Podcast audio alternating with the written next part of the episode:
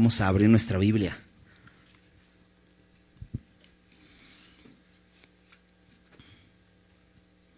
Hoy vamos a estudiar el capítulo 22 del segundo libro de Reyes.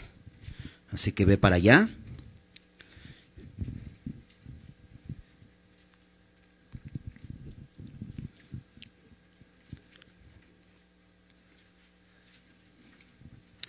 Y vamos a, iniciar con una oración para poner este tiempo en manos de Dios.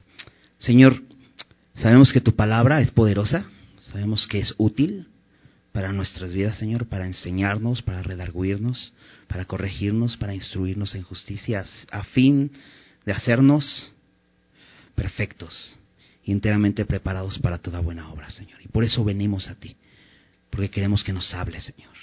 Que tu palabra, Señor, penetre a lo más profundo de nuestro corazón y nos transforme. Y sigas haciendo esa obra en nosotros, Señor. Queremos poner este tiempo en tus manos, pidiéndote que sea tu Espíritu Santo hablando en nuestros corazones, Señor. Transfórmanos, haz tu obra en nosotros y entre nosotros esta noche. En el nombre de Jesús. Amén.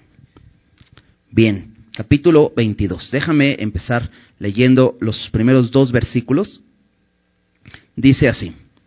Cuando Josías comenzó a reinar, era de ocho años y reinó en Jerusalén treinta y un años. El nombre de su madre fue Gedida, hija de Adaía de Boscat. E hizo lo recto ante los ojos de Jehová. Y anduvo en todo el camino de David su padre, sin apartarse a derecha ni a izquierda. Ya nos, nos habla de eh, eh, como, como un contexto completo de la vida de Josías, ¿no? Es, el testimonio que da en cada uno de los reyes que vamos viendo, ¿no? Y vamos a recordar un poco, eh, pues, sus, antecedentes, ¿no? Lo vimos la semana pasada, estudiamos la historia de Manasés y de Amón. Manasés, este terrible rey, fue el peor rey de Judá, ¿no?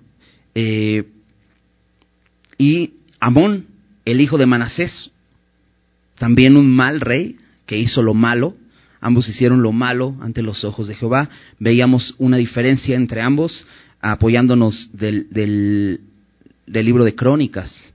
La diferencia es que Manasés se humilla, reconoce su pecado y se humilla y se arrepiente. Dios le perdona y hay, un, hay, un, hay un, eh, una conversión, una transformación en su vida. Eh, no sabemos a qué edad se convirtió, a qué edad sucede esto. Sin embargo, sucede y Dios le perdona. Pero la diferencia entre Amón es que eh, también nos decía el texto que él no se humilló como lo hizo su padre, no, se arrepiente. Entonces, eh, de hecho, pues muere a una corta edad, tenía 24 años cuando muere Amón, reinando apenas dos años, dos años en el trono, y conspiran contra él sus siervos y lo matan.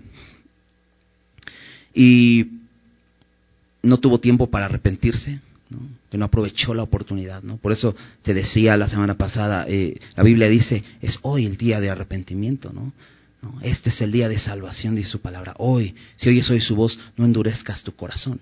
Y eso es muy importante porque no sabemos cuando, cuando llegue el, final de nuestros días, ¿no? pero que hoy sea el día ¿no? que tomemos una decisión por él. Entonces, veíamos que... Eh, en el versículo 24 dice que el pueblo de la tierra, bueno, estoy en el capítulo 21, versículo 24, el pueblo de la tierra mató a todos los que habían conspirado contra el rey Amón. Al parecer fueron varios, porque menciona a todos. Y dice, y puso el, el pueblo de la tierra, nuevamente, por rey en su lugar a Josías, su hijo. No hay oportunidad ni siquiera para que él heredara el trono, lo asesinan de pronto, ¿no? Este, y tienen que poner a Josías, su hijo. Bueno, ya leímos en el texto que Josías tenía tan solo ocho años.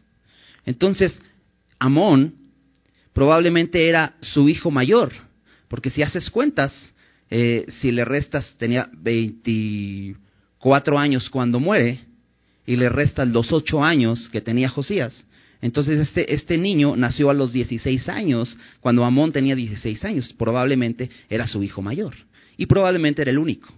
Entonces ellos toman a Josías y lo ponen en el trono. Y dices, y recuerdas que Manasés empezó a reinar cuando tenía 12 años y veíamos que veíamos esta diferencia entre Manasés y Jesús, ¿no? Porque a los 12 años Jesús mostró sabiduría, ¿no? Y un interés en, el, en el, camino de Dios. A diferencia de Manasés. Que hizo lo malo. Y todo lo que su padre le había hecho bueno, él lo destruye, ¿no? Y edifica nuevamente altares, ídolos y todo esto. Pero decíamos, 12 años, imagínate uno de 8. Pues vamos eh, a ver la historia de Josías, ¿no? Hoy vamos a ver solamente el capítulo 22, hay cosas muy interesantes en este capítulo y el siguiente estudio vamos a estar viendo el, final de la historia de Josías. Pero bueno, aquí nos dice que tenía ocho años. Y es muy interesante este, eh, la historia de este Josías, porque Josías fue profetizado 300 años atrás. De hecho, no solamente fue profetizado que algún día algún rey haría tal cosa, sino su nombre. ¿no? Acompáñame, Primera de Reyes, capítulo 13. Quizá recuerdas esta historia. Cuando el reino es recién dividido después de Salomón, recuerdas el reino del sur, el reino de Judá, es gobernado, eh, solamente esta tribu se queda eh, el hijo de Salomón, Roboam. Y el reino del norte se queda con diez tribus, que es Jeroboam. Jeroboam, Dios lo elige para que quede con estas diez tribus. Sin embargo, él, en su temor, en su falta de temor de Dios, ¿no? De, saber que Dios le había dado el reino, no tenía por qué perderlo, pero él, él tiene temor de que los hijos de Israel, los, los, eh, estas tribus a las cuales él gobernaba, al ir constantemente a adorar a Jerusalén, ellos pues se regresaran eh, nuevamente a rendirle lealtad a Roboam. Y entonces él establece una nueva forma de adoración completamente en contra de lo que Dios había dicho y pone dos lugares para adorar. Uno era Betel, al sur de esa zona de Israel, y otro era en Dan, al norte. No dice, para que no tengas que ir hasta Jerusalén, no sea tan cansado, mira, solamente tienes que venir aquí, aquí vamos a poner un becerro de oro en Betel, otro becerro de oro en Dan, y aquí vas a adorar. Vas a adorar a Dios, pero ante los becerros, ¿no? Eso estaba completamente fuera de la voluntad de Dios, pero lo hace por este temor. Y entonces se encuentra un día eh, Jeroboam adorando a a, Dios delante de este, eh, de este becerro. Versículo, capítulo 13, Primera de Reyes, capítulo 13, versículo 1 dice, He aquí que un varón de Dios, por palabra de Jehová, vino de Judá a Betel, y estando Jeroboam junto al altar para quemar incienso, aquel clamó contra el altar por palabra de Jehová y dijo, altar, altar. Así ha dicho Jehová, he aquí que a la casa de David nacerá un hijo llamado Josías, el cual sacrificará sobre ti a los sacerdotes, de los cuales, perdón, de los lugares altos eh, que queman sobre ti incienso y sobre ti quemarán huesos de hombres. Y bueno, recuerdas un poco esta historia del varón de Dios, es este hombre que Dios lo lleva. Después de esto sucede que Jeroboam se enoja, ¿no? Y le dice, guardias, ¿no? Estira la mano y se le queda eh, te tiesa la mano y luego le pide, por favor, ora por mí, ora por él, y Dios obra un milagro y su mano es restablecida, pero él, él eh, pues no hay un arrepentimiento sincero en Jeroboam. Después este varón de Dios eh, no admite la invitación de Jeroboam a comer porque Dios le había dicho, no te quedes ahí, regrésate por otro camino. Y es este hombre que después se deja engañar. ¿Recuerdas este hombre, este varón de Dios? Bueno, este varón de Dios es usado para hablar de Josías. Y llegamos 300 años después, porque la palabra de Dios se cumple. Y, y aquí se cumple. Entonces, ya está Josías, tiene ocho años y empieza a reinar. Ahora, es el nombre Josías, significa fundado de Jehová o Jehová cimienta.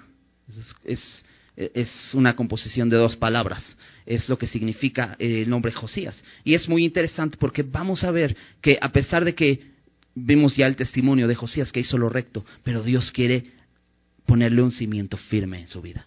Y ahorita vamos a ver hasta dónde lo quiere llevar a eso. Eh, y bueno, otra cosa que, vemos constantemente cuando eh, dice hizo lo recto ante los ojos de Jehová, es que vemos que lo más importante es lo que Dios ve. Porque puedes hacer lo recto ante las personas, pero lo que Dios ve es lo que es verdad en tu vida, ¿no? Y sin fe es imposible agradar a Dios. Hebreos 11:6. Porque sin fe es imposible agradar a Dios. Porque el que se acerca a Dios, es importante que el que se acerca a Dios crea que le hay y que es galardonador de los que le buscan. ¿Por qué hizo lo recto ante los ojos de Jehová Josías? Por fe, por su fe. Y por su fe fue justificado. Entonces, pues podemos ver algunos antecedentes de su vida. Decimos, de ocho años, pues ¿cómo le va a ir? ¿Por qué este se hace lo recto? Bueno, su, su padre fue un, eh, un mal rey, hizo lo malo. Su abuelo, el peor de los reyes de Judá, aunque se arrepintió. Su bisabuelo fue un buen rey, Ezequías. Pero aquí nos dice el texto, el versículo 2, que hizo lo recto ante los ojos de Jehová y anduvo en todo el camino de David, su padre. No, David no era su padre. David era uno de sus antepasados, un tátara, tátara, tátara, no sé de dónde llega el tátara, ¿no? Pero fue uno de sus antepasados, ¿verdad? Y, y, hace, y el texto dice que hizo todo, anduvo en, el camino de David, su padre. Y es que su antepasado David era el estándar, ¿recuerdas? Era el modelo para todos los reyes, el modelo a seguir para todos los reyes de, Israel y de Judá. Eh, pero si recuerdas, David no fue impecable. O sea, me refiero que David era un hombre pecador. Y lo vimos en diferentes ocasiones, ¿no? Sus más grandes pecados en el, momento que levanta un censo, ¿no? Llenándose de orgullo. E, y, y el peor de todos que conocemos cuando mira a una mujer, la codicia, la toma, una mujer ajena, que tenía un marido, y después al darse cuenta que esta mujer estaba embarazada, quiere tapar toda esta, eh, todo este pecado, con más pecado trata de engañar a su esposo, este, y después termina asesinándolo. Terrible lo que hace David, ¿no?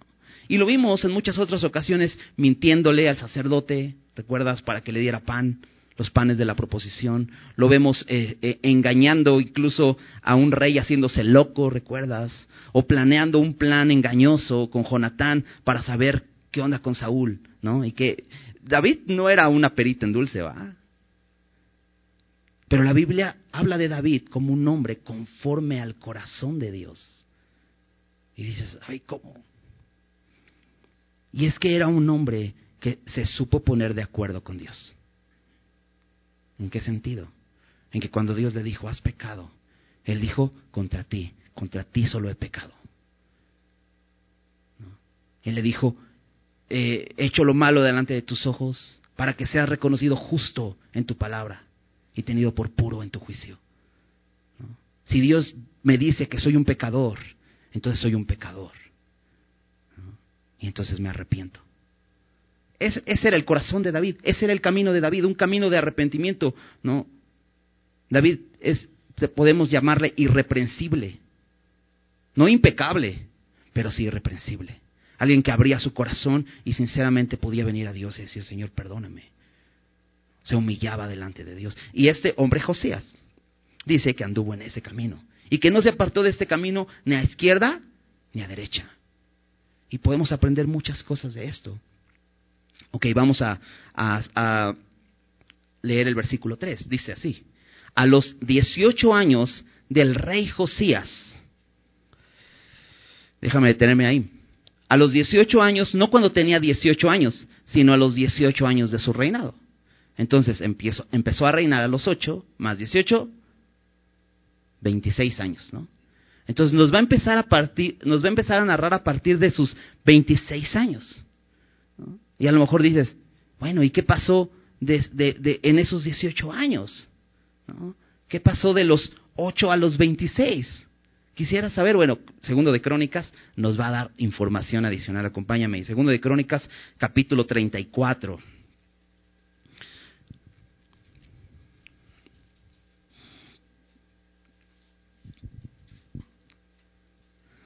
En el versículo 3, dice así, a los ocho años de su reinado, o sea, esto quiere decir que ocho más ocho, dieciséis, ¿no? A sus dieciséis años, dice, a los ocho años de su reinado, siendo aún muchacho, un jovencito, de dieciséis años, comenzó a buscar al Dios de David, su padre.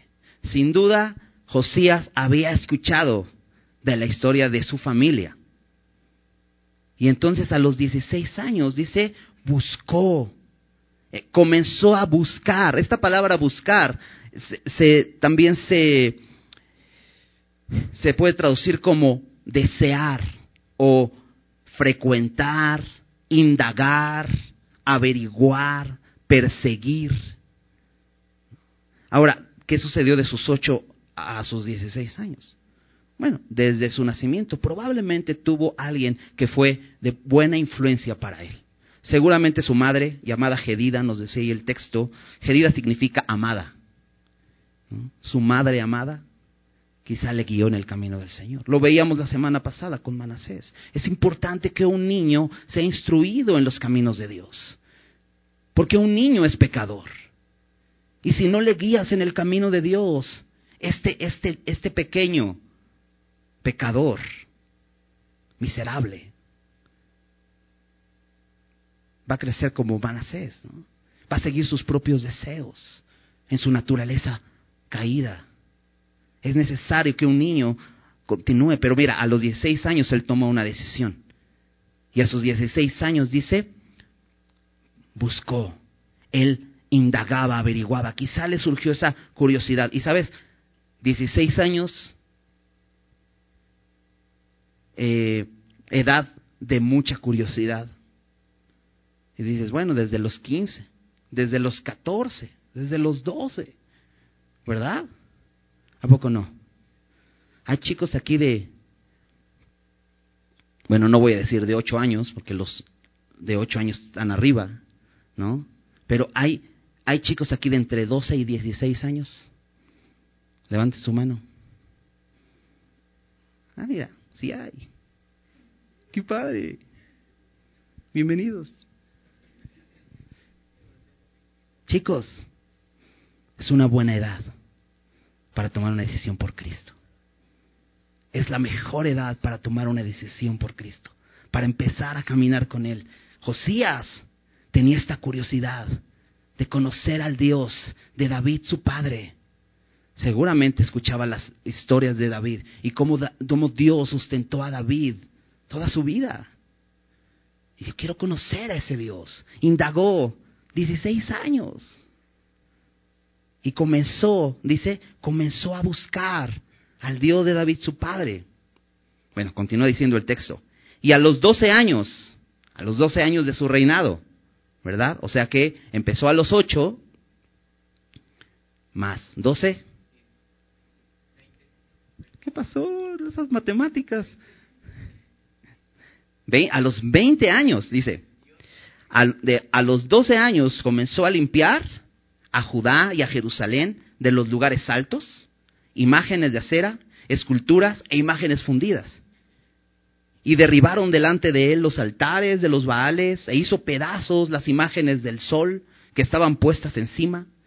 Despedazó también las imágenes de acera, las esculturas y las estatuas fundidas y las desmenuzó y esparció el polvo sobre los sepulcros de los que les habían ofrecido sacrificios. Quemó además los huesos de los sacerdotes sobre sus altares y limpió a Judá y a Jerusalén. Lo mismo hizo en las ciudades de Manasés, Efraín, Simeón y hasta Neftalí, y en los lugares asolados alrededor. Y cuando hubo derribado los altares y las imágenes de acera, y quebrado y desmenuzado las esculturas, y destruido todos los ídolos por toda la tierra de Israel, volvió a Jerusalén. Muy interesante lo que empieza a hacer Josías. Empieza a derribar, a hacer pedazos, a eh, despedazar, incluso decía el texto, desmenuzar, quería destruir todo aquello que no adorara a Dios. Ahora, creo sin duda que Josías, después de investigar quién es Dios, quién es este Dios de David, su padre, supo que no era un Dios que se le adorara a través de imágenes. Pudo entender que Dios no permitía la adoración a otros ídolos. Veinte años. Pero algo que me encanta es que ocupó su energía. Veinte años. ¿Te acuerdas cuando tenías veinte años? Bueno, algunos quizá aquí tienen veinte años y están en una edad de mucha pila. ¿Ah? Tengo un hijo de 20 años, puedes creerlo. Y tiene mucha pila. Demasiada pila. ¿No? Pero qué, qué increíble que Josías a sus 20 años ocupó toda su energía, toda su fuerza para destruir esos ídolos para acabar con todo ello. Veinte años, edad también de muchas tentaciones, ¿verdad? Pero él ocupó toda su energía para hacer lo correcto. Si tienes una edad así, ocupa tu energía para destruir todo aquello que Dios no le agrada en tu vida. ¿No? Es importante y, y me encanta porque Josías no solamente dice que limpió, era el rey de Judá, no solamente limpió la idolatría de Judá, sino en el versículo 6 nos decía que también lo hizo en las ciudades de Manasés, Efraín, Simeón y hasta Neftalí. O sea, se metió parte del territorio de Israel, pero no el territorio de Judá. Y fue más allá, y a los lugares asolados fue y destruyó. Había un celo por el Señor para quitar todo aquello que a Dios no le agradaba. Me encanta esto. Es una buena edad para seguir al Señor y para hacer su voluntad. Ok, vamos a regresar entonces a, nuestro texto en Segundo de Reyes 22. Básicamente cuenta la misma historia, o, o, continúa diciendo lo mismo, porque ahora nos va a decir a los 18 años. Ahora ya vimos, a los 8 años comenzó a reinar, a los 16 años comenzó a buscar a Jehová, a los 20 años comenzó a limpiar a Judá y Jerusalén de ídolos. A los 26 años, hay mucha historia, ¿verdad? Ahí. Bueno, a los 18 años del rey Josías, envió el rey a Zafán, hijo de Azalía, hijo de Mesulam, escriba, a la casa de Jehová, diciendo, Ve al sumo sacerdote Hilcías y dile que recoja el dinero que han traído a la casa de Jehová, que han recogido del pueblo los guardianes de la puerta, y que lo pongan en manos de los que hacen la obra, que tienen a su cargo el arreglo de la casa de Jehová, y que lo entreguen a los que hacen la obra de la casa de Jehová, para que reparen las grietas de la casa, a los carpinteros, maestros y albañiles, para comprar madera y piedra de cantería, para reparar la casa y que no se les tome en cuenta del dinero cuyo manejo se les confiare, porque ellos proceden con honradez. A los 26 años comienza a reparar el templo. Y qué, qué interesante historia, porque algo que debemos saber, aunque ya hayas conocido al Señor, ya estés conociéndole, necesita seguir siendo edificados. Pero algo que Josías entiende es que no solamente se trata de limpiar a Judá, no solamente se trata de quitar los ídolos, sino de ahora poner todo el escenario para que se adore correctamente a Dios. ¿Dónde se adoraba a Dios? En el templo. Y por lo que nos dice el texto, esta casa, la casa de Dios, estaba abandonada estaba sufriendo los estragos de los del abandono. Y por lo tanto, había muchas muchas cosas que reparar. Entonces, cuando abandonamos nuestra relación con el Señor, de pronto nos vamos a encontrar así.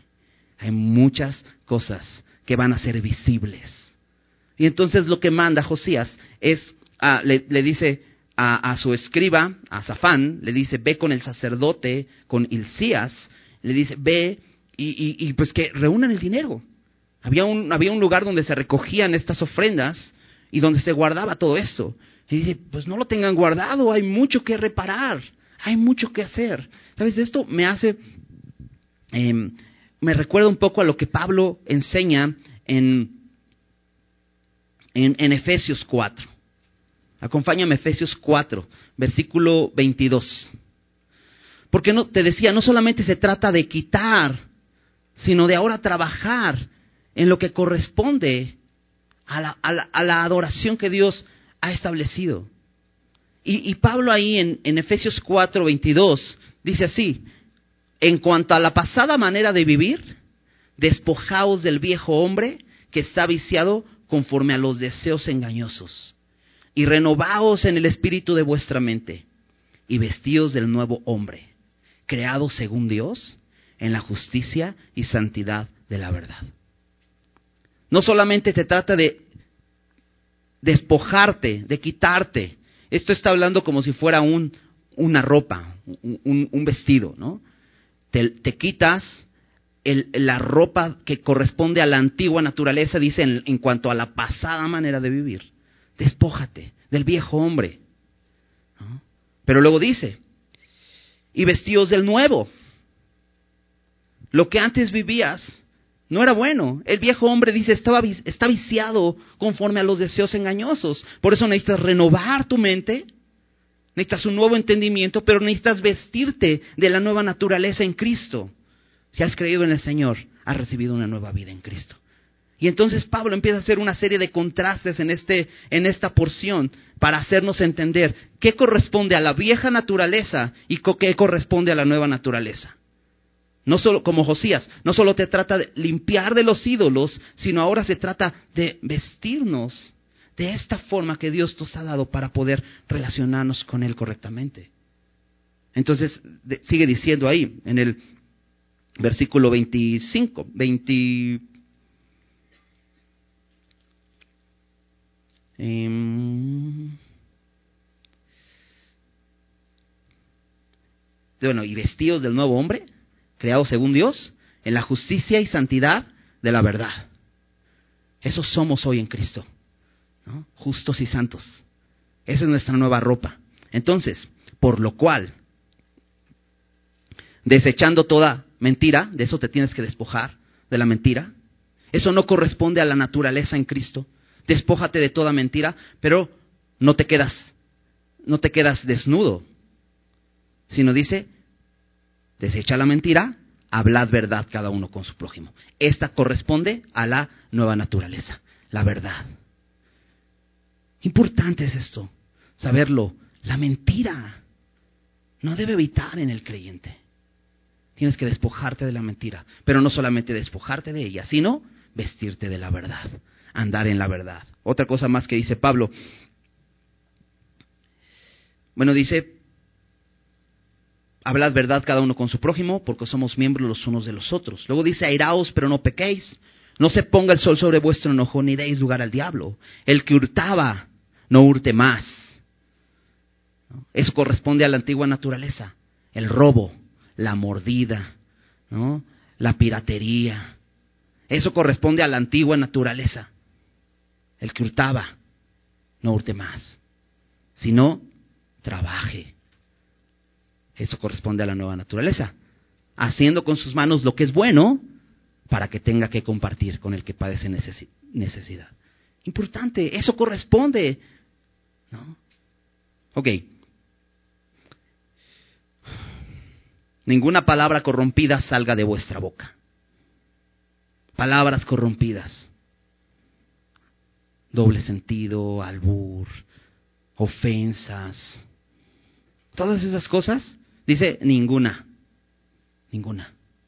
Ninguna palabra corrompida salga de vuestra boca, corresponde a la vieja naturaleza. Pero ahora, ¿de qué me tengo que vestir?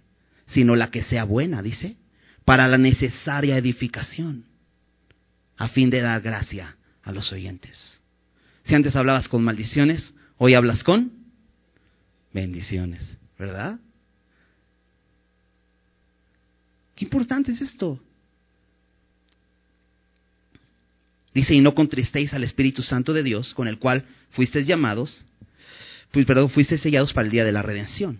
Quítense de vosotros toda amargura, enojo, ira, gritería y maledicencia y toda malicia. Eso corresponde a la vieja naturaleza. Que corresponde a la nueva. Antes, sed benignos unos con otros. Piensa bien de los demás, misericordiosos, perdonándoos unos a otros como Dios también los perdonó a vosotros en Cristo. Entonces Josías tiene algo claro en su mente. Él procura restablecer la adoración porque él quería que el templo fuera un lugar apropiado para adorar. Y por eso entonces, pues le empieza a dar una remodelada y manda a, gente preparada para eso y asignada para eso, a que hagan la obra. Interesante que dice que todo eso, dice, y les pidan cuentas, porque ellos trabajan con honradez. ¿no? Poco recordando lo que eh, el pastor nos ha enseñado el domingo, ¿no? Estos administradores fieles, ¿no? De lo que Dios nos ha dado. Estos hombres eran fieles. Bueno, eh, eh, Josías quiere reparar la obra de Dios, es decir, este lugar adecuado para adorar. Y es que el templo era el lugar que Dios estableció para adoración. Ahora, ¿dónde adoramos? ¿En un templo? ¿Dónde?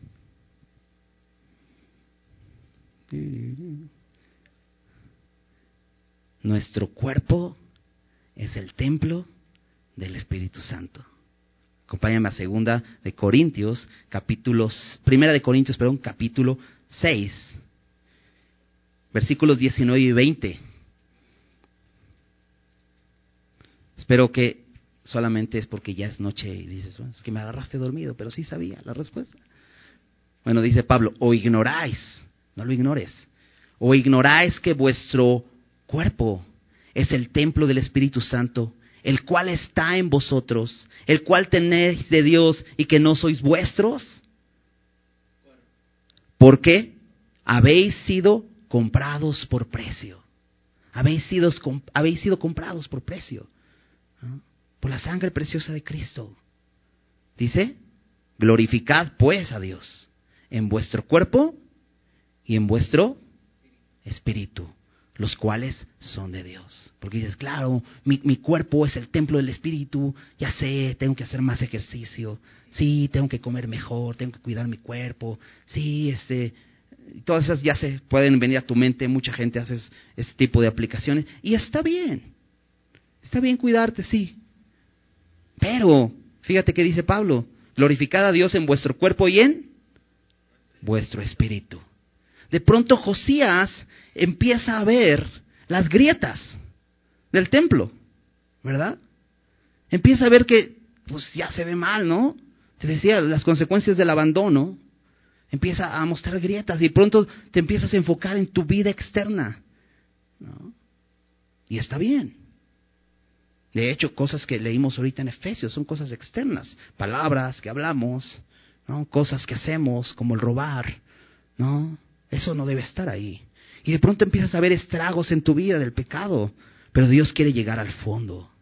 Y Dios quiere trabajar en el interior en tu vida. El templo no se iba a caer con las grietas, porque el templo estaba sustentado por un cimiento. Y te decía, Josías significa fundado de Dios o cimentado de Dios. Entonces Dios quería llevar a Josías a entender que hay algo más importante en su vida que solamente lo externo. Y Dios nos quiere llevar a nosotros a entender lo mismo. Hasta el momento hemos visto a Josías como un buen rey. Dice, hizo lo recto ante los ojos de Jehová. Ha buscado a Dios, ha quitado los ídolos, está trabajando en la restauración del templo. Dices, pues no le veo nada malo, ¿no? Es un, es un buen rey, es una buena persona. Pero Dios quiere trabajar aún más allá, quiere ir a más profundo en su vida. Y Dios se va a hacer ver, se va a hacer notar para transformar eso. Vamos a seguir leyendo. Ah, versículo, nos quedamos en el versículo 7, versículo 8. Entonces, dije, dijo el sumo sacerdote al escriba Safán, he hallado el libro de la ley en la casa de Jehová. Elías dio el libro a Safán y lo leyó. Viniendo luego el escriba Safán al rey, dio cuenta al rey y dijo, tus siervos han recogido el dinero que se halló en el templo y lo han entregado en poder de los que hacen la obra, que tienen a su, a su cargo el arreglo de la casa de Jehová. Asimismo, el escriba Safán declaró el rey diciendo, el sacerdote Hilcías me ha dado un libro. Y lo leyó Safán delante del rey. Entonces, hay un descubrimiento aquí. Y te decía, es que Dios se quiere hacer ver. De pronto le dice el sacerdote Hilcías, oye, ¿qué crees? Encontré el libro de la ley. Y por eso te decía, José está enfocado en lo externo.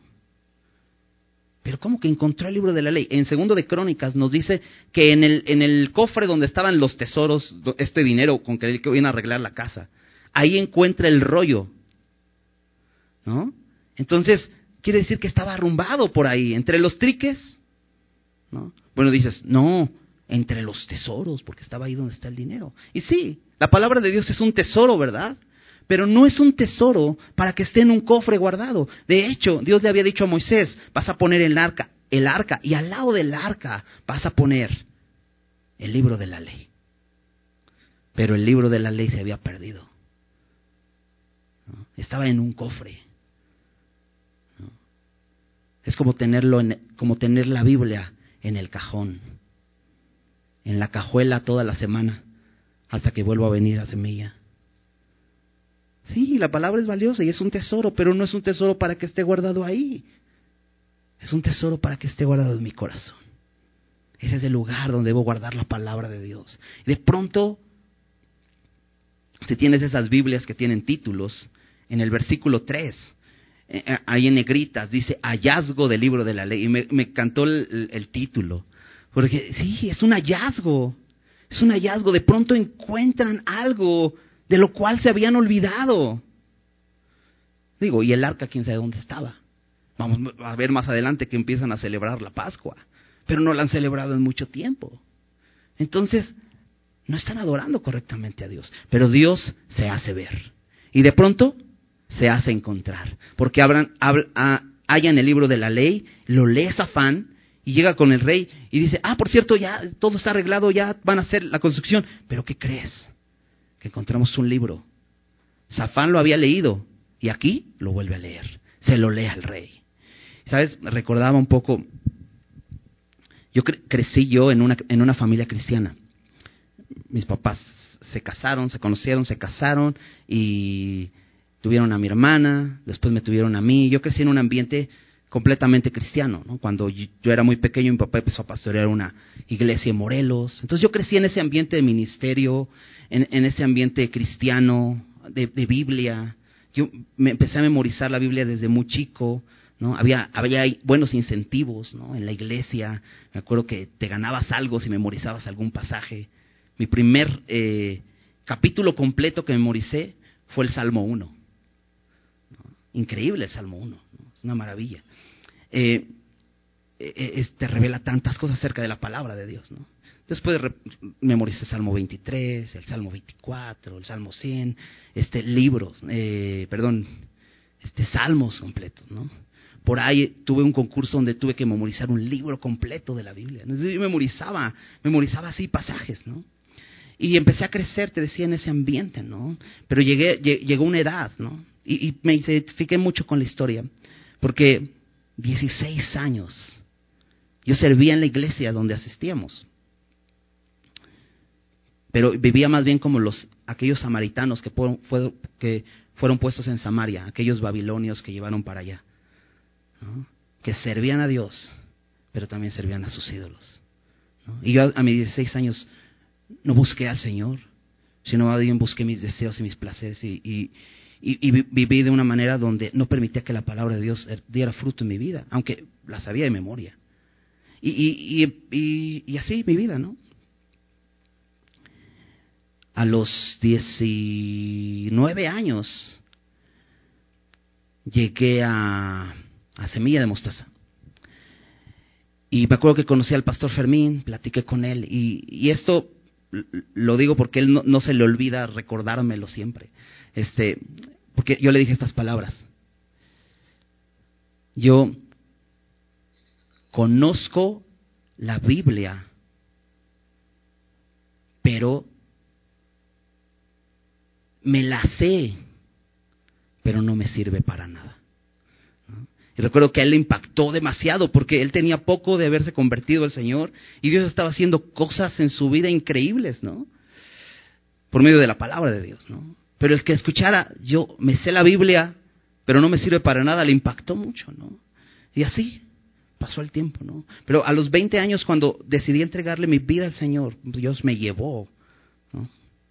Dios me llevó, ¿no? No es que de pronto me levanté con ganas de entregarle mi vida, sino Dios me humilló y me mostró mi necesidad de Él. Entonces, rendí mi corazón.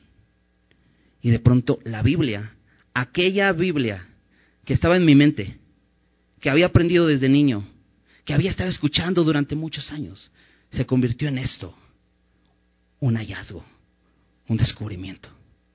Fue así de, wow, todo el tiempo eso ha estado ahí. Y yo no lo había entendido. Necesitaba rendir mi vida al Señor. Para que la, que la Biblia cobrara sentido. Estaba abandonada en algún lugar en mis pensamientos. Pero no traía fruto. Recuerdo, en aquel tiempo escribí una canción. Se llama Firme como un roble. Y en esa canción empecé a hacer preguntas, ¿no? Porque eran todas mis dudas que tenía, ¿no? todas mis dudas, ¿no? Pero hay una parte donde, donde déjame tratar de recordarla para en la segunda parte de la canción dice, le di mil vueltas a mi cabeza intentando darle paz a mi conciencia, pero no encontré respuestas ni en vivencias ni experiencias. Nada me inspiró confianza. No, y pues no, pues todas las vivencias y experiencias no servían en mi vida. Dice, esperaba encontrar algo con destreza, algo que arrancara mi demencia de raíz, descubrir el secreto, salir del aprieto. Y ahí es, fue entonces cuando encontré los textos que saciaron mi apetito. Era como un manjar al que fui invitado. Así me pareció la Biblia. De pronto era así, llenaba todo mi ser, todo mi corazón. Me encanta porque de pronto Zafán este escriba es topado con eso. Lo lee y llega con el rey y le dice, ¿qué crees? Encontré un libro. Y se lo empieza a leer. Yo no sé si era todo el libro de la ley. ¿Recuerdas los cinco, primeros cinco, eh, los primeros cinco libros de la Biblia, el Pentateuco? ¿Era la ley? ¿O solamente algunos dicen que fue el libro de Deuteronomio? Pues no lo sé. Pero cuando la Biblia impacta tu corazón, la quieres devorar. Quieres leer.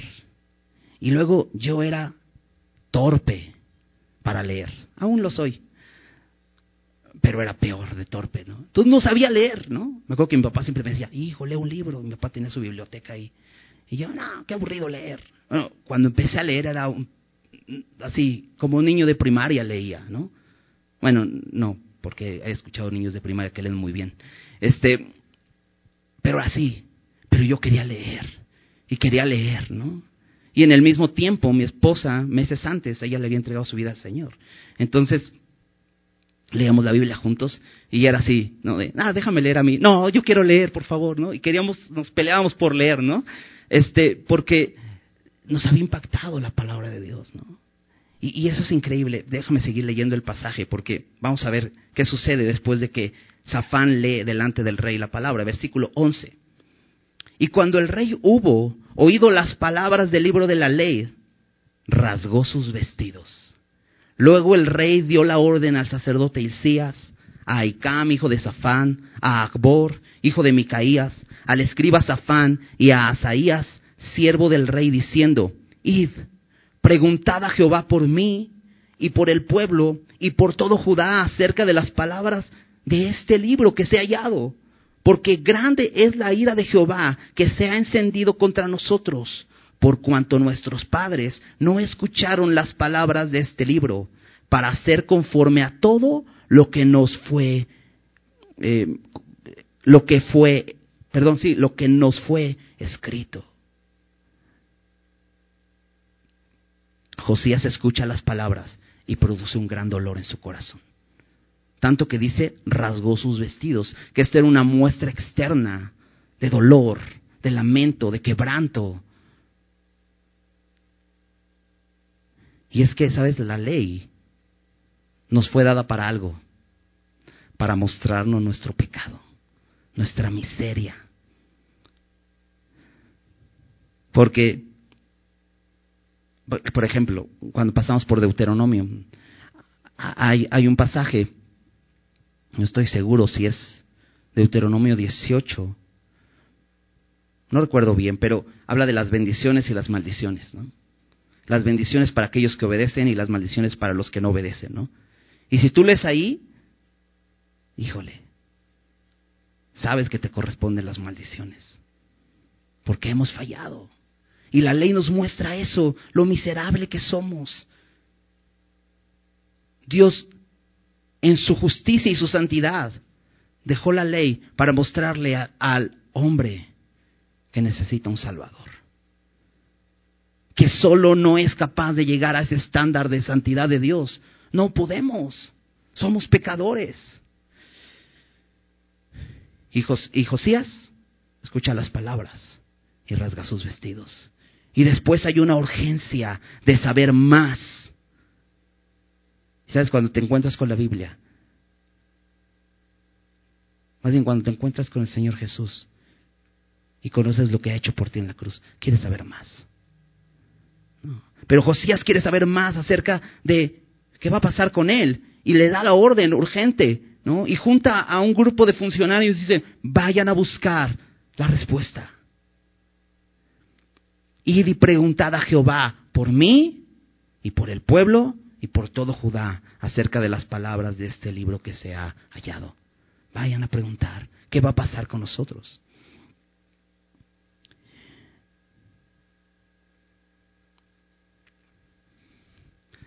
Me recuerda un poco a lo que sucede cuando el apóstol Pedro, en su primer sermón, allá en el día de Pentecostés, recuerdas en Hechos 2, Hechos capítulo 2, cuando reciben la promesa del Espíritu Santo. Y hay un bullicio ahí, ¿no? Y todos diciendo, no, pues están borrachos. Y de pronto Pedro se levanta y les empieza a explicar, no, no es eso. Es que la palabra de Dios se está cumpliendo. Y empieza a citar al profeta Joel, y a, David en sus salmos y empieza a hablar acerca de Cristo. ¿no? Ahí en Hechos, Hechos 2, versículo 37, después de hablarles de Cristo y de darles una acusación tremenda, porque en el versículo 36 les dice, ustedes crucificaron a Jesús. Pedro le está diciendo, por tu pecado, el justo murió. en el versículo 37, dice, al, oír, esto, se compungieron de corazón y dijeron a Pedro y a los otros apóstoles, varones hermanos, ¿qué haremos? Pedro les dijo, arrepentíos y bautícese cada uno de vosotros en el nombre de Jesucristo para perdón de pecados y recibiréis el don del Espíritu Santo, porque para vosotros es la promesa y para vuestros hijos y para todos los que están lejos, para cuantos el Señor, nuestro Dios, llamaré. Me encanta porque Pedro no los deja solo con las malas noticias, sino les da las buenas noticias. ¿Qué necesitas hacer? Arrepentirte y recibirás. No te ganarás. Recibirás el don del Espíritu Santo, el regalo del Espíritu Santo. Buenas noticias ante malas noticias. Pero la ley nos habla de las malas noticias. Pero me encanta porque Josías no se queda con las malas noticias, quiere saber más. Y dice, quiero saber qué va a pasar. Porque la sentencia es clara. nosotros no hemos obedecido. Y la paga del pecado es muerte. Josías lo entendió. Versículo 14, ahí en, Segundo de Reyes. Entonces fueron el sacerdote Hilcías, y Akbor, Safán y Asaías a la profetisa Ulda, mujer de Salum, hijo de Tigba, hijo de Argas, guarda de las vestiduras, la cual moraba en Jerusalén, en la segunda parte de la ciudad, y hablaron con ella. Y ella les dijo, así ha dicho Jehová, el Dios de Israel, decida al varón que os envió a mí. Así dijo Jehová, he aquí yo traigo sobre este lugar y sobre los que en él moran todo el mal de que habla este libro que ha leído el rey de Judá.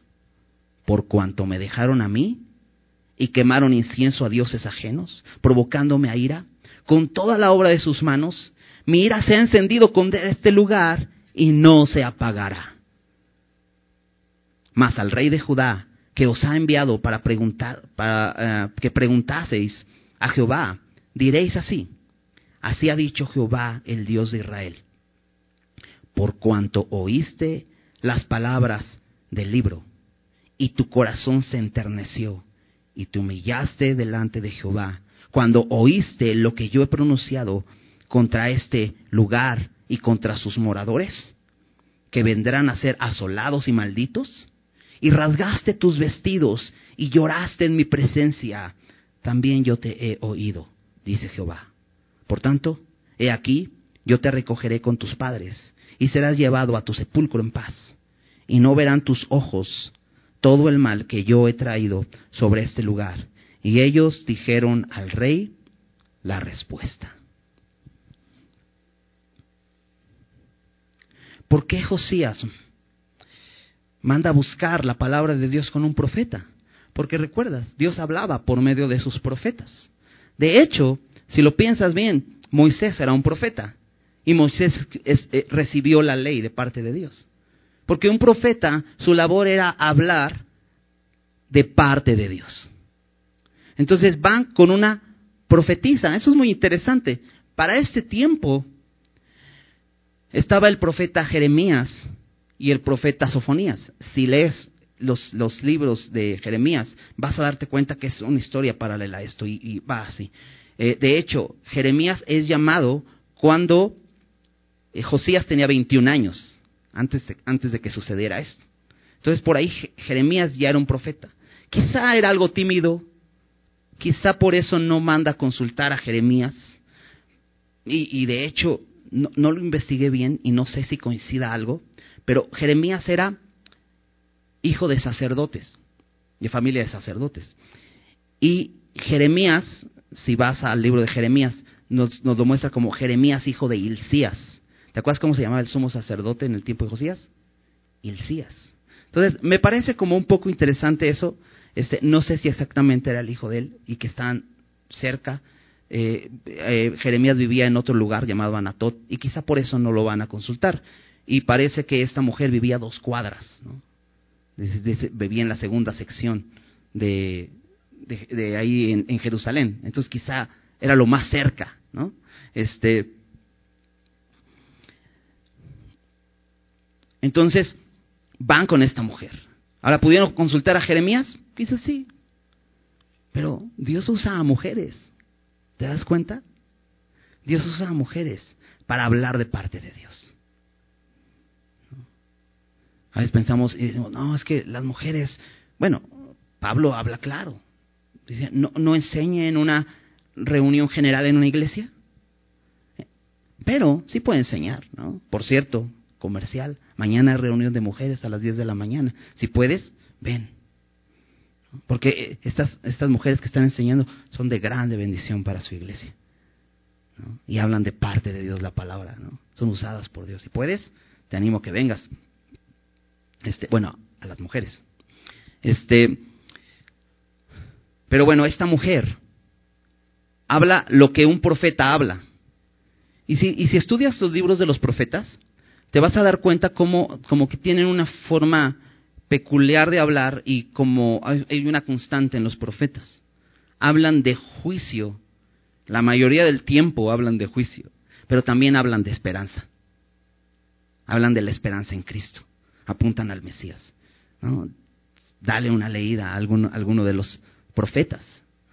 Pero todo el tiempo es así. ¿Por qué? Dios es justo. Dios no se hace de la vista gorda con nuestro pecado. Dios es justo. Y Dios castiga justamente. Dios no solapa el pecado. Dios es justo. Eso debemos saber. Pero Dios también es misericordioso. Pero ¿quién recibe la misericordia de Dios? Aquel que se humilla. Y aquí podemos ver, por lo que muestra la sentencia que da en la primera parte del versículo 16 al versículo 16 y 17 dice todo el mal que habla en este libro le va a suceder a Judá. ¿Por qué? Porque muestra que la condición del pueblo era así. El pueblo servía a ídolos. Y todo el tiempo, acaba de pasar un tiempo tremendo de apostasía en Israel en, Judá. Porque recuerdas, eh, Manasés reinó durante 55 años. No sabemos a qué edad se convierte, se arrepiente. Pero 55 años y luego su hijo dos años más de hacer lo malo, de pura idolatría. Pero el pueblo se iba tras eso. Y por eso le dice, ustedes encendieron mi ira, dice Dios, y no se va a pagar. El castigo viene. Pero aquel que se humilla. Dios tiene misericordia de él. Porque la sentencia para Josías, si te das cuenta, es muy específica. Y nos hace ver muchas más cosas acerca de lo que sucede en su corazón cuando escucha la palabra. Porque en el versículo 11 solamente nos dijo, rasgó sus vestidos. Pero ¿qué significa eso? ¿Qué ocurrió alrededor de todo eso? Bueno, dice el versículo 18, mas al rey de Judá que os ha enviado para, para que preguntaseis a Jehová, diréis así, así ha dicho Jehová Dios de Israel, por cuanto oíste las palabras del libro. Por ahí empieza. ¿Por qué? Porque la fe es por el oír y el oír por la palabra de Dios. Pero ¿sabes qué? Él no solamente escuchó con sus oídos, escuchó con su corazón dale una vuelta a, una página de tu Biblia, en el capítulo 21, versículo, versículo 7, a la mitad del versículo 7, es cuando Dios, o, aquí el escritor recuerda la promesa de Dios, pero la condición para poder recibir esa promesa, un poco hablamos la semana pasada de esto, dice, yo pondré mi nombre para siempre en esta casa y en Jerusalén, a la cual escogí de todas las tribus de Israel. Y no volveré a hacer que el pie de Israel sea movido de la tierra que di a sus padres. Aquí va la condición. Con tal que guarden y hagan, conforme a todas las cosas que les he mandado y conforme a la ley que mi siervo Moisés les mandó. Pero ellos arrumbaron, ¿verdad? Arrumbaron por allá el libro de la ley, no les interesó. Por eso el versículo 9, ahí en, en el mismo capítulo, dice, mas ellos no escucharon. ¿Sabes? Ahí empieza el problema en nuestras vidas. Cuando no escuchamos. Ahora, hoy es más fácil escuchar, ¿verdad? Tienes la Biblia hasta en tu celular.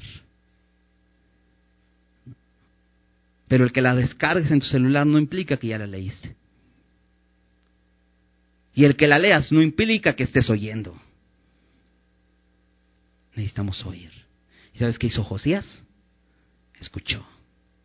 Y, es lo primero que le dice, ¿por cuánto?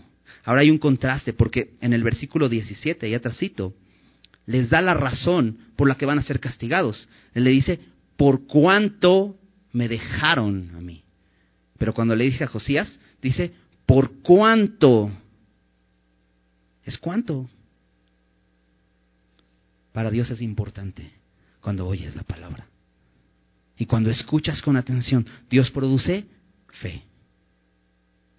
Y entonces dice, por cuanto oíste las palabras del libro y tu corazón se enterneció y te humillaste delante de Jehová cuando oíste lo que yo he pronunciado contra este lugar y contra sus moradores, que vendrán a ser asolados y malditos. Vuelve a repetirlo.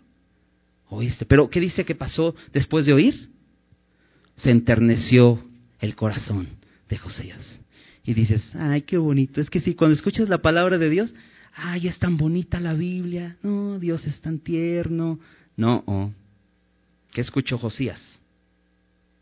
Dice que serían asolados y malditos. Dices, ay, está grueso, ¿ah?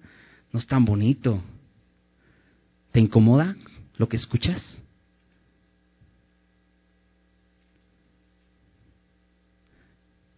A, Josías le enterneció y déjame decirte qué significa esto de enterneció.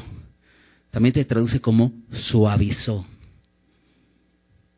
Su corazón se suavizó. Y es que hay de dos que cuando escuches la palabra de Dios te rindas. Suavizar también hace referencia a debilitarte y decir no puedo más, como caer de rodillas. O endurecerte y decir, ay, ¿por qué dicen eso? ¿Por qué me dicen eso a mí? No, yo no. Yo no soy tan pecador, yo no soy tan malo. No me tienen que hablar así. ¿Por qué Dios es así? ¿Por qué Dios habla de esa manera? ¿Sí me entiendes? ¿Sí ves la diferencia? Puedes endurecer tu corazón. Él dice que su corazón se suavizó, se enterneció. Me recuerda un poco a lo que sucede en Hechos 2. Ellos se compungieron de corazón. Pero eso provocó algo. Se enterneció y dice, y te humillaste. Más adelante dice, rasgaste tus vestidos y lloraste en mi presencia. Ojo, Dios es el que lo ve. Lo que importa es lo que Dios ve, no lo que ve la gente. Porque quizá dices, pues sí, yo sí lloro. Y me gusta llorar y hago como que lloro. Y estoy ahí para que la gente me vea llorar. Y me veo humillado y me tiro al piso. Y la gente me ve, ¿cómo estás hermano? pues muy bendecido hermano. Es que... Y así, y solo finges. Pero solo te importa lo que ve la gente. Pero lo importante es lo que Dios ve. Porque dice aquí que Él rasgó sus vestidos y lloró en su presencia, donde Dios ve. Eso es importante. Joel 12, eh, Joel 2, versículo 12 y 13, déjame leerte lo que dice ahí. Por eso pues, ahora dice Jehová, convertíos a mí con todo vuestro corazón, con ayuno y lloro y lamento. Rasgad vuestro corazón y no vuestros vestidos. Convertíos a Jehová vuestro Dios, porque misericordioso es y clemente, tardo para la ira y grande en misericordia y que se duele del castigo. ¿Sabes? A Dios no lo vas a engañar. Cuando finges humillarte, porque Dios ve tu corazón. Y Dios dice, no rasgues tus vestidos, rasga tu corazón. ¿Qué importante es esto, ¿ah? Mateo 23, 12. Porque todo el que se enaltece será humillado. Y el que se humilla será enaltecido. ¿Sabes? La palabra de Dios tiene el propósito de humillarme. ¿Y sabes por qué? Porque en nuestra naturaleza humana estamos enaltecidos. Tenemos un concepto equivocado de quiénes somos delante de Dios. Y nos sentimos orgullosos. Pero Dios nos da su palabra y de pronto nos habla así para humillarnos. Y entonces, en nuestra condición miserable, porque eso somos miserables, delante de Dios somos eso y debemos reconocerlo. ¿No dijo Jesús? Bienaventurados los pobres en espíritu, los miserables, los pordioseros. Bienaventurados, ¿por qué? De ellos es el reino de los cielos. Y hasta que no reconoces tu pobreza espiritual, no puedes recibir el regalo del reino de los cielos. Bienaventurados los que lloran, porque serán consolados, hasta que no reconoces lo miserable que eres delante de Dios. Pero la palabra de Dios es la que nos da el enfoque y nos muestra quiénes somos para que no nos creamos más buenos que Dios. Y entonces nos humillemos y reconozcamos quiénes somos. Al final del versículo 19 dice ahí, también yo he oído Dice Jehová, esta parte me encanta. Porque de qué sirve orar? ¿De qué sirve llorar? ¿De qué sirve tirarte al piso si Él no te oye? Pero este Dios ve el corazón. Y como vio su corazón rasgado, porque pudo conocer la condición de su corazón, entonces dice, también te he oído. Salmo 51, 17. Los sacrificios de Dios son el espíritu quebrantado. Al corazón contrito y humillado no despreciarás tú, oh Dios. ¿Qué necesitamos? ¿Humillarnos? Necesitamos ser compungidos por la palabra de Dios. Lo que le sucedió a esa multitud de tres mil personas que se convierten en ese día en Pentecostés. Al escuchar cuando Pedro les dijo, ustedes, sus pecados son la causa de que el Hijo de Dios fuera crucificado. Y ellos se compungieron de corazón. Esta palabra compungir en griego eh, es la palabra catanuso y significa perforar hasta atravesar.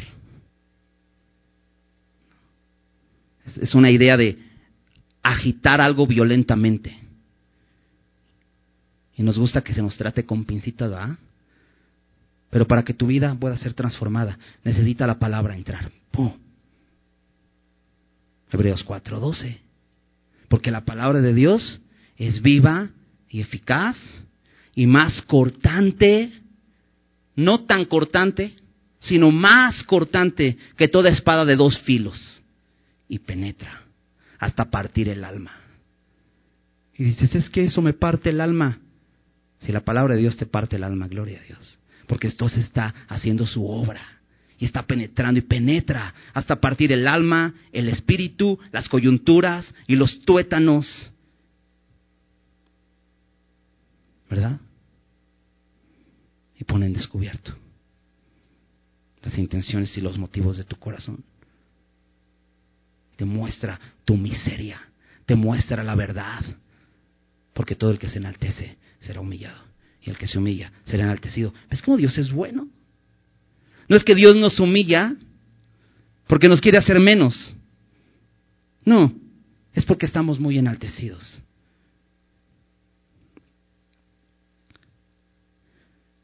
Josías fue un buen rey.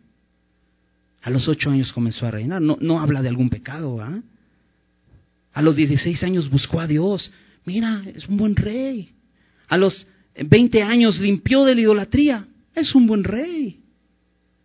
A los 26 años estaba procurando preparar un buen lugar de adoración. Es un buen rey. No basta. No basta con eso. No basta con que seas bueno, ¿sabes? Porque buscamos eso, buscamos ser buenos. Y la sociedad nos dice, no, pues sí, es una buena persona. Sea una buena persona. No basta con que digas, no, pues yo mira, desde niño soy muy obediente a mis padres. Como aquel rico que dijo, no, yo todos esos mandamientos los he guardado desde mi juventud. Yo soy muy bueno. Mira, he hecho una carrera, tengo un buen trabajo. Mira, yo no le hago nada malo a nadie. Soy buena persona. No basta con que seas bueno. No bastaba con que Josías fuera bueno. Para Dios era importante que este hombre bueno se humillara y que su palabra penetrara en su corazón y que pudiera conocer su miseria espiritual.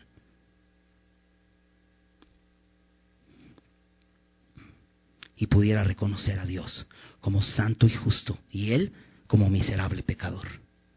¿Lo has hecho en tu vida? Dios quiere llevarnos a ese punto. No basta con que seamos buenos.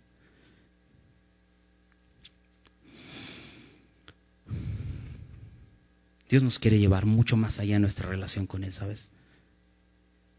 Y si aún no te has dado cuenta de tu miseria espiritual, hoy es un buen día para que reconozcas. ¿Por qué fallo? Pues porque eres un miserable. ¿Por qué no logro hacer estas cosas? Porque eso es lo que eres. Y es bueno que lo sepas. ¿Por qué? Porque Dios es bueno.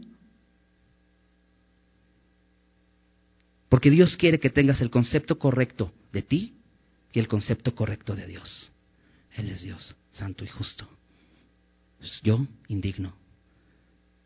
Déjame leer en Santiago. Compañía mía, Santiago 4, versículos 5 al 10. Déjame leer ahí.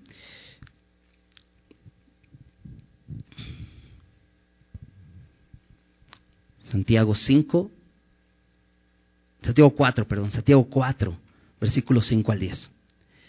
Dice, o pensáis que la escritura dice en vano, el espíritu que Él ha hecho morar en nosotros nos anhela celosamente.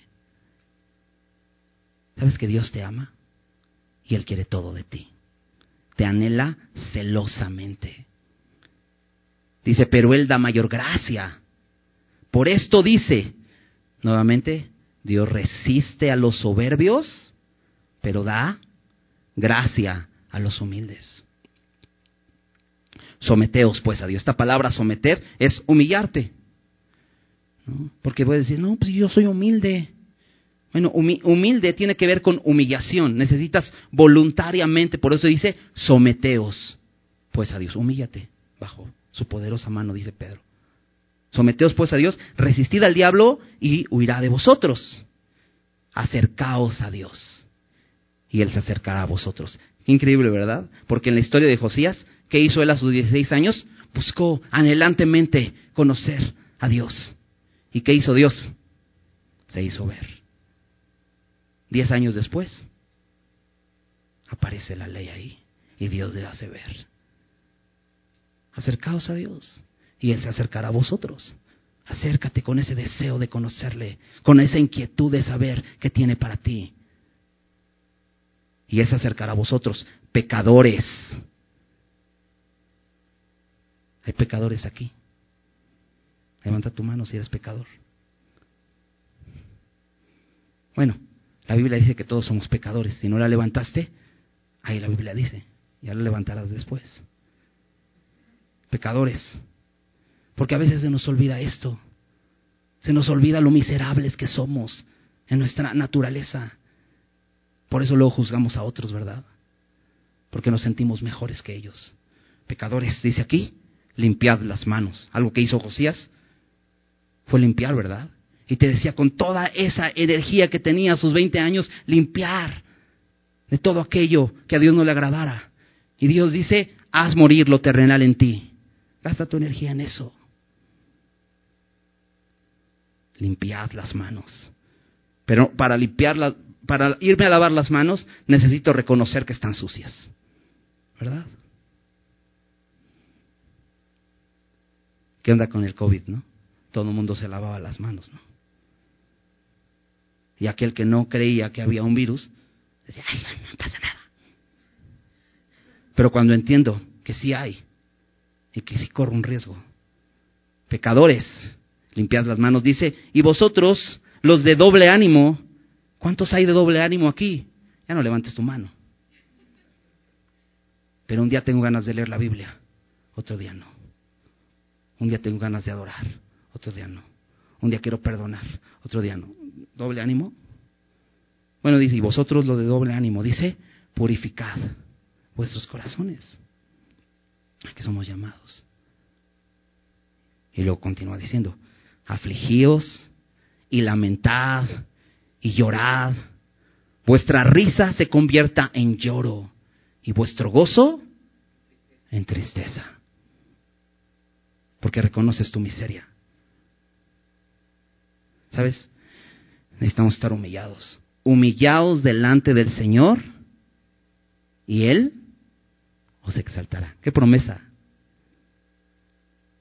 Pero hay una condición porque todo el que se enaltece será humillado y el que se humilla será enaltecido. Y la invitación es a humillarnos, humillarnos delante del Señor y Él os exaltará, dice Pedro, cuando fuera tipo. Dice, vamos a ser exaltados. Y sabes, las aflicciones del tiempo presente también dice su palabra, no son comparables a su gloria. Humíllate, humillémonos, vivamos así lamentando nuestra miseria, afligidos, lamentando, llorando, que nuestra risa se convierta en lloro, nuestro gozo en tristeza, pudiendo considerar, Señor, necesito de ti, ayúdame. Llora tu pecado cada día. Humíllate. Dios exalta al que se humilla. Vivifica el corazón de los quebrantados. Déjame terminar con un pasaje en Isaías 57. Ve a buscarlo.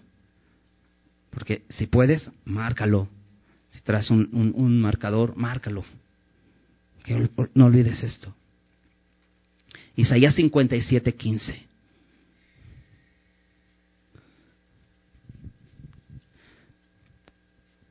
Dice así,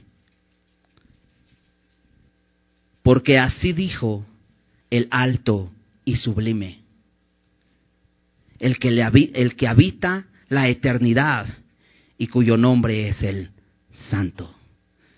Y la descripción que empieza a hacer Isaías ahí es increíble. Aquí dice el alto y sublime. ¿Y sabes qué? No lo alcanzo. Es alto y sublime. Está cañón, ¿no? Digo, y menos yo, que no alcanzo ni el techo, ¿no? Es bueno. Me recuerda quién soy delante de Dios. Así dice el alto y sublime, el que habita la eternidad.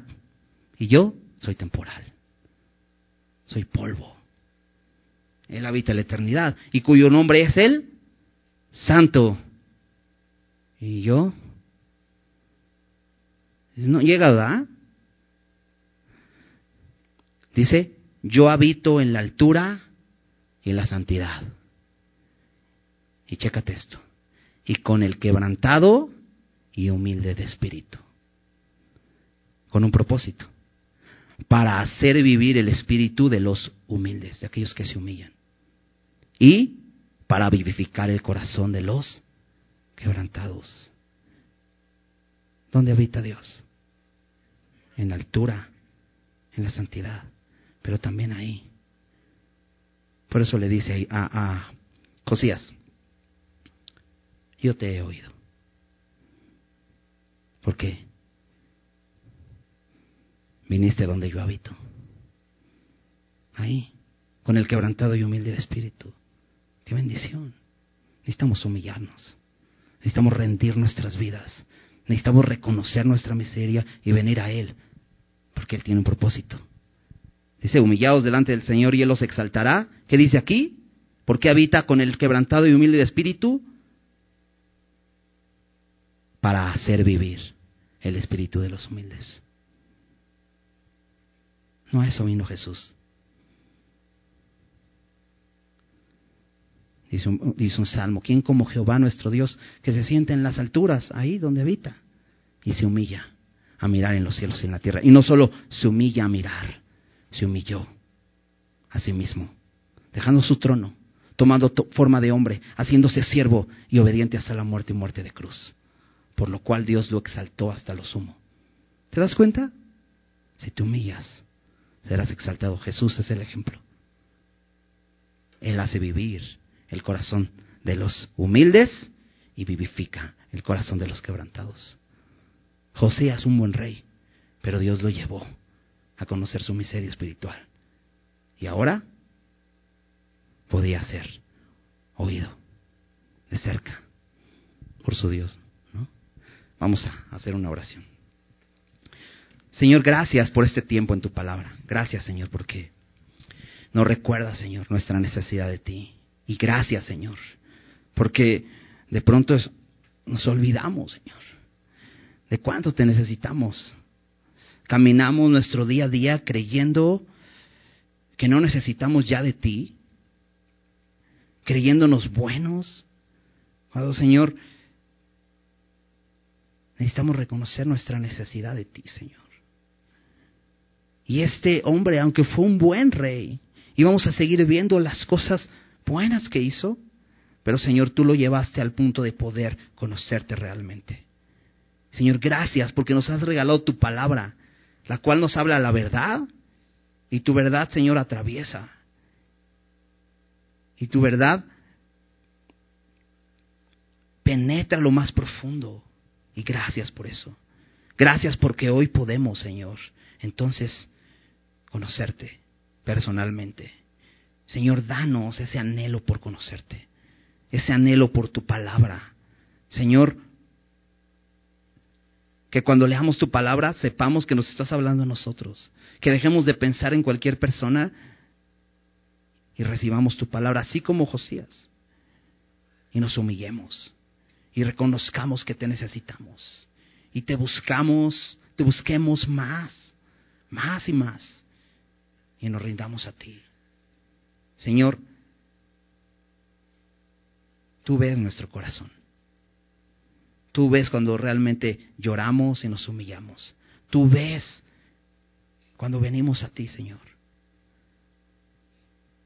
Tú habitas ahí, Señor. Vivifica nuestras vidas. Haznos vivir, Señor. Ayúdanos a mantenernos ahí. Así como Josías, que no se apartó del camino de David, de aquel, de aquel hombre que supo humillarse. Así, Señor, que vengamos a ti. Por favor, Padre, te pedimos esto, Señor. Haz tu obra en nuestras vidas, Señor. Revélanos cada día más y más, Señor, lo que quieres limpiar en nosotros, Señor, y que podamos estar dispuestos. Te damos gracias por este tiempo, en el nombre de Jesús. Amén.